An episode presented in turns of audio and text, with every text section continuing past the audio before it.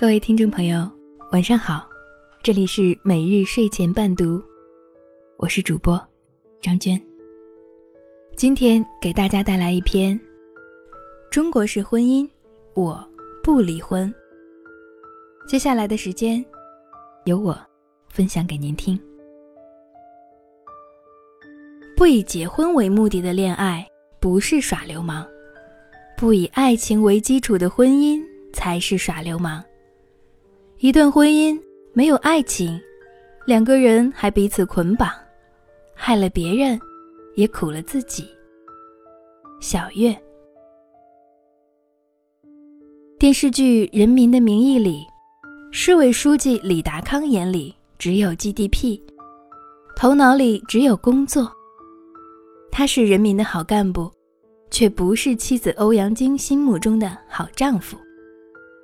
欧阳菁。从无怨无悔的默默支持，到最后的不满和唠叨，一个事业上的女强人，在生活里活成了一个十足的怨妇。她渴望的，他给不了她；她想要的，他也无法满足。婚姻里不幸福，但她却不愿意离婚。分居八年，她一边忍受着无爱的日子。一边享受着市长夫人的光环，权衡利弊，在利益面前，他选择了凑合。吴玉良和吴慧芬，则是在离婚以后，还在人前秀恩爱、装伉俪情深。离婚不离家，丈夫在外面早已偷偷和别人成婚，孩子都有了，可吴慧芬这边。还在辛苦地演着戏，离开丈夫去过自己的日子。作为一个高知女性，一个大学教授，吴慧芬并不是活不下去，但她却选择了和丈夫一起作秀。当侯亮平问她：“高老师都和高小凤结婚了，你们还长期在一个屋檐下生活，这样好吗？”吴慧芬意味深长地答：“不在一个屋檐下生活，就更不好了。”而祁同伟和梁璐，更是中国万千家庭的缩影。梁璐明知祁同伟已出轨，却打落门牙往肚里吞，忍辱负重，将就着过活。这几个家庭，爱情早已不在；这几个能干的女人，内心。也早已千疮百孔，为什么他们选择忍气吞声，选择不离婚，甚至离婚不离家呢？仅仅是权力带来的荣耀和便利？当然不是。这样选择的根本原因，是中国几千年家庭文化的影响，是中国式婚姻的悲哀。在中国，结婚的原因有很多，除了爱情。还可能是因为年龄大了，父母着急了，想要孩子了，同事朋友都结婚了等等原因。也可能是因为相处久了，女方怀孕了，对方有户口，对方家境不错，这些原因。而这些在二十一世纪的西方国家，基本都不是结婚的理由。结婚的原因只有一个，那就是爱。因为相爱，所以想跟对方厮守终身。因爱结合，那么如果没有了爱，两人也就必然走到离婚这一步。孩子不是凑合的借口，因为结婚或离婚就只是两个人的事。中国的婚姻。往往复杂的多。结婚不仅仅是两个人的结合，更是两个家庭纠缠到了一起，甚至是双方的社会地位互相渗透，扎根在对方的势力圈里。中国的夫妻，即使感情破裂，也要考虑诸多因素：父母老了，能不能接受这个打击？孩子还小。会不会造成心理阴影？离了婚，生活质量会不会下降？当初羡慕自己的人，现在会不会笑话自己？我总觉得中国人活得太累，他们不是为自己活，而是在活给别人看。他们考虑到上一代、下一代，以及生活中的看客，唯独没有考虑自己幸福不幸福。仔细想想，这些理由都站不住脚。父母一代自然是希望自己的儿女幸福，在一段感情破裂的婚姻里挣扎，显然不是他们想要的。爱父母，多回去陪陪他们，是最好的表达方式，而不是用自己的不幸去成全他们的面子。至于孩子，从小生活在没有爱的家庭里，才是对他们最坏的摧残。最高质量的陪伴，比在冷暴力里长大的孩子心里要健康得多。至于外人怎么看，那是他们的事儿，我们何必在乎？我们只用为自己的幸福负责，认真去倾听自己内心的声音。在一些欧洲国家。女孩子的择偶标准不是房子、车子、资产，而是年龄、相貌、性格。幽默风趣的男孩最受欢迎，聪明能干的也很抢手，相处舒服的、体贴温柔的也都能找到不错的妹子。不像在中国，提到结婚先谈房子。BBC 的系列节目《中国式婚姻》里。记者表示，在中国，结婚不是一种选择，而是一种义务。为了结婚，中国人去相亲，去上约会训练班，甚至去整容。记者在合肥的相亲现场采访了一位陪儿子来相亲的妈妈。记者：“您儿子为什么找不到女朋友？”大妈。因为他工作的地方都是男的。记者，他准备好结婚了吗？大妈，准备好了，房子已经买了。这个国外的记者，怎么也没办法理解，买了房子就是准备好了结婚。他的理解里，准备好了结婚，应该是有一个自己愿意和他过一辈子的人，可以承担起。一辈子互相照顾的责任，把结婚当成义务，很容易导致中国式婚姻的悲剧。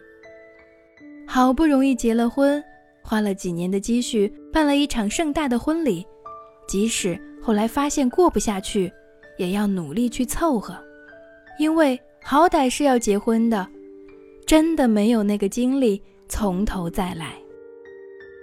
中国社会谁过得好不好？往往用经济情况来衡量。我们经常听到这样的话：“某某现在过好了，在北京买了几套房，孩子送到国外上大学了。”或是这样的：“他呀，过得好着呢，找了个有钱的老公，住着别墅，开着豪车。”只要你政治上一路升迁，物质上丰富奢华。那你就是过上了幸福的生活。很少有人从夫妻感情的和谐上去看你过得怎么样。为什么欧阳菁、吴慧芬和梁璐在婚姻里将就凑合？除了享受权力带来的便利以外，还因为他们没有勇气打破别人觉得他们幸福的人设。中国很多家庭为了事业。为了赚更多的钱，小两口过着周末夫妻甚至月末夫妻的生活。老刘是我的一位男性朋友，妻子在远郊一所医院工作，而他在市里自己开了家公司。他半个月回去一次，看看老人，常常连妻子的面都见不到，因为妻子的工作忙。又经常值夜班。一次，他喝完酒说了真话，说他跟妻子一年里大概只有四五次性生活。我们说，你何必这么辛苦？家里又不是缺钱，在郊县找个工作，两个人就不用这么苦逼的异地了啊。他摇着头，孩子要出国读研究生，还得给他攒个第一桶金。至于夫妻嘛，早就没了多少感情，那一年的四五次也是互相尽着义务，时间长了，彼此习惯了没有对方的日子，两个人各玩各的，心照不宣。我听得脊背发冷，感情变淡也不会离婚，两个人一起劲儿往一处使，多挣点钱，帮孩子改善生活质量。他们觉得自己很伟大，很无私。或许他们是真的太无私了。他们从来不管自己过得幸福不幸福。而在国外，大家可不这么想。他们宁愿其中一个放弃工作，也要两个人相守在一起。前年的时候，我有一个在鲁汶大学工作的机会。但由于离家太远，如果我接受这份工作，就得在鲁汶租个小公寓，周末才能回家一次。先生坚决反对这个建议，他说：“如果我一定要接受这份工作，他就辞职，跟着我去鲁汶，他在附近再重新找一份工作。”他苦着脸说：“我们费了那么多周折，就是为了在一起，现在倒好。”好不容易在一起了，却又要分开。后来考虑再三，他辞职太不合适，我只好忍痛割爱，放弃了这个工作机会。现在我慢慢接受了他的观点：钱够花就好，孩子最需要的不是多么丰富的物质生活，而是有爸爸妈妈一起陪伴的童年。为了赚钱，浪费了本可以相守的日子，错过了孩子成长的一些瞬间，那多遗憾。欧洲人的概念里，家人一起度过的时间，是最值得珍惜的。而对于很多中国家庭来说，物质的极大丰富才是最重要的。电视剧《假如生活欺骗了你》里，男的因为攀了高枝儿。而放弃了青梅竹马的恋人，一直不幸福，郁郁寡欢。女的也负气嫁给了自己不爱的人，婚后各种吵闹痛苦，最后罹患癌症。临终时，她瞪着一双眼睛，还不甘心，觉得自己一辈子白活了。这样的中国式婚姻数不胜数，为了利益，为了面子。为了孩子，虽然厌倦，却没有勇气走出婚姻的囚笼，把自己终身监禁在里面，毁了自己一世的幸福。当然，我并不是说欧洲人的婚姻状况有多好，他们也有自己的问题，比如高离婚率。但我仍然觉得凑合是最要不得的婚姻。欧洲夫妻过着过着。生活的一地鸡毛冲淡了感情，和平分手是最正常的解决途径。当然，也有婚后遇到了第三者的情况。不同的是，不管是男方还是女方，都会坦诚相告，道歉，但不求原谅，明确告诉对方自己爱上了别人，这段婚姻已经走到尽头，而对方。即使生气、怨恨，也不会死不放手，因为他们懂得，没有了爱情，婚姻就没有了维系下去的必要。低质量的相处不如高质量的单身，将就和凑合是最悲哀的、最不道德的婚姻。今天晚上的故事就分享到这里，谢谢您的收听。每日睡前伴读，每晚九点与您不见不散，晚安。一天天，一点点，慢慢累积了那么多的疲倦，我只要一场无梦的睡眠。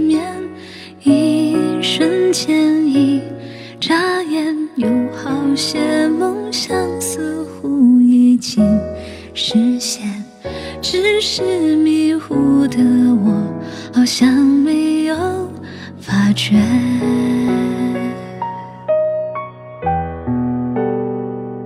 我回到自己小小的房间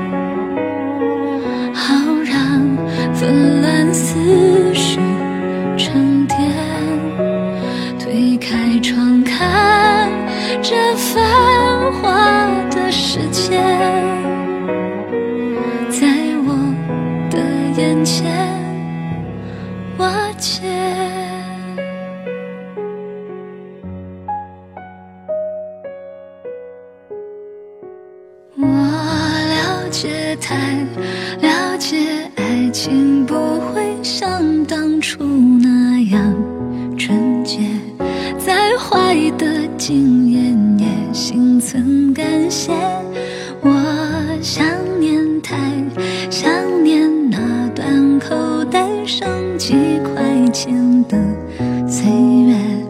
拥抱着梦想我们就心甘情愿。